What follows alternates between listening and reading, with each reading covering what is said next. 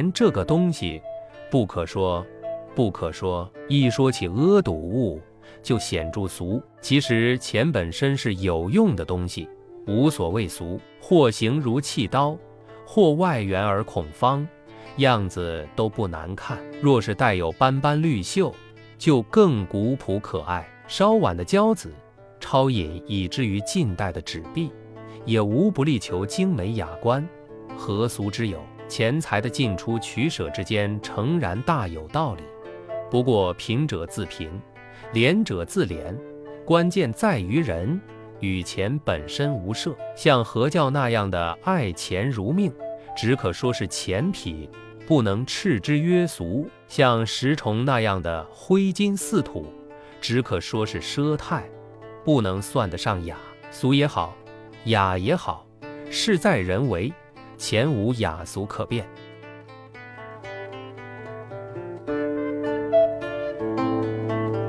有人喜集邮，也有人喜集火柴盒，也有人喜集细豹子，也有人喜集鼻烟壶，也有人喜集砚、集墨、集字画古董，甚至集眼镜、集围裙、集三角裤，各有所好，没有什么道理可讲。但是古今中外，几乎人人都喜欢收集的却是通货。钱不嫌多，愈多愈好。庄子曰：“钱财不积，则贪者忧。”岂止贪者忧，不贪的人也一样的想积财。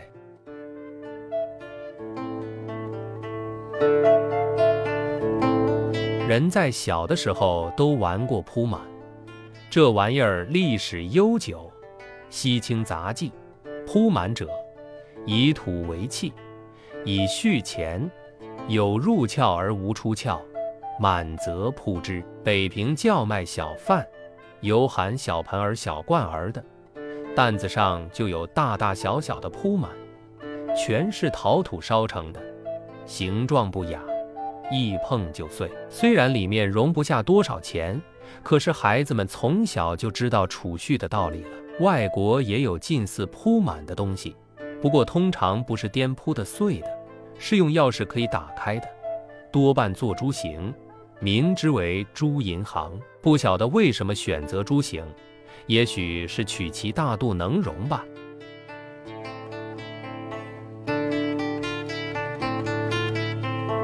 我们的平民大部分是穷苦的，靠天吃饭，就怕干旱水涝。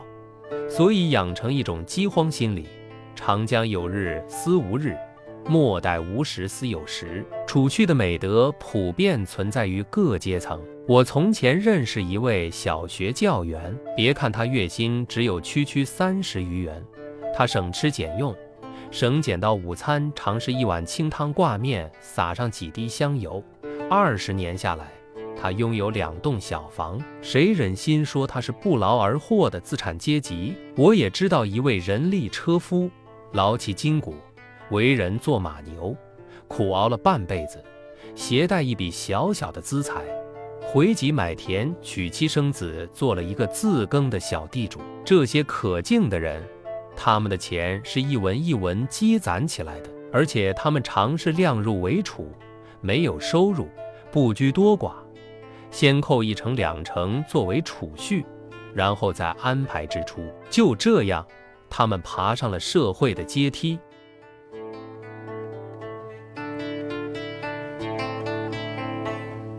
人无横财不富，马非青草不肥。话虽如此，横财逼人而来，不是人人唾手可得，也不是全然可以泰然接受的。腰缠十万贯，骑鹤上扬州。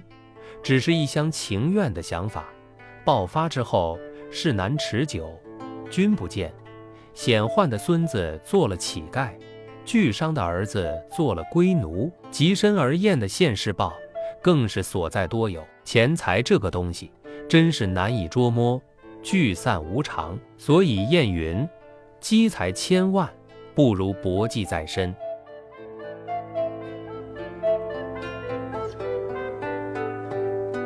钱多了就有麻烦，不知放在哪里好。枕头底下没有多少空间，破鞋壳里面也塞不进多少。眼看着财源滚滚，求田问舍怕招误意，多财善假又怕风波，无可奈何，只好送进银行。我在杂志上看到过一段趣谈，印第安人酋长某，平素聚敛不少，有一天背了一大口袋钞票存入银行，定期一年，期满之日，他要求全部提出。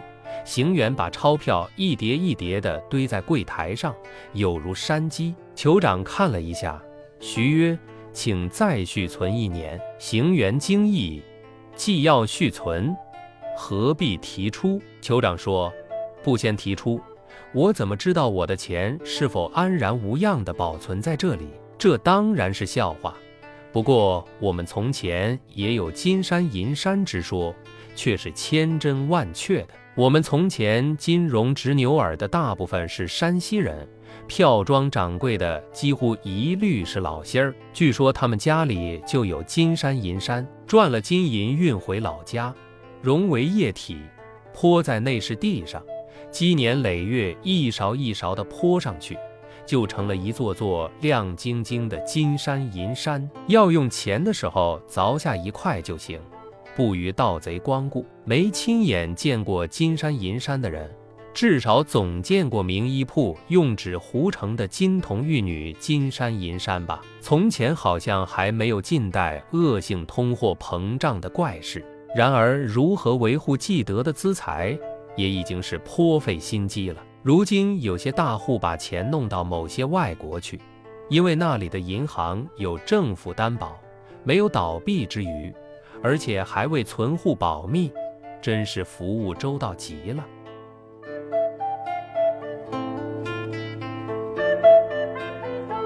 善居基的陶朱公，人人羡慕，但是看他便姓名游江湖，其心里恐怕有几分像是携巨资逃往国外做寓工，离乡背井的，多少有一点不自在。所以一个人尽管贪财。不可无厌，无动馁之忧，有安全之感，能罢手时且罢手，大可不必人为财死而后已。陶朱公还算是聪明的，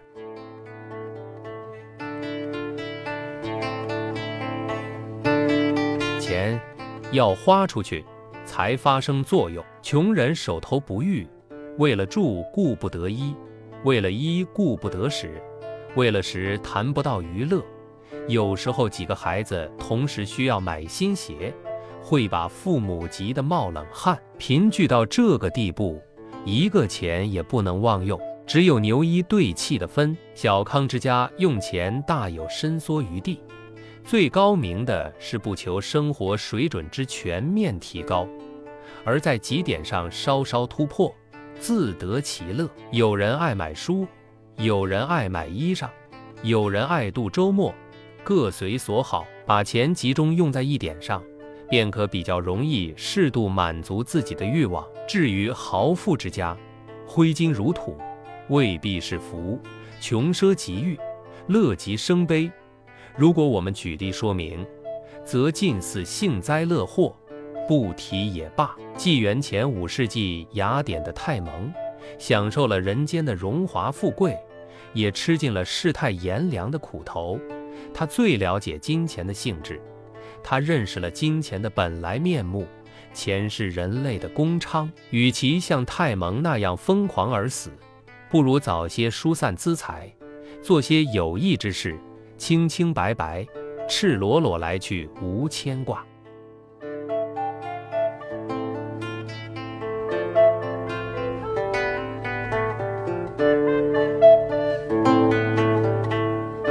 梁实秋，钱分享完了。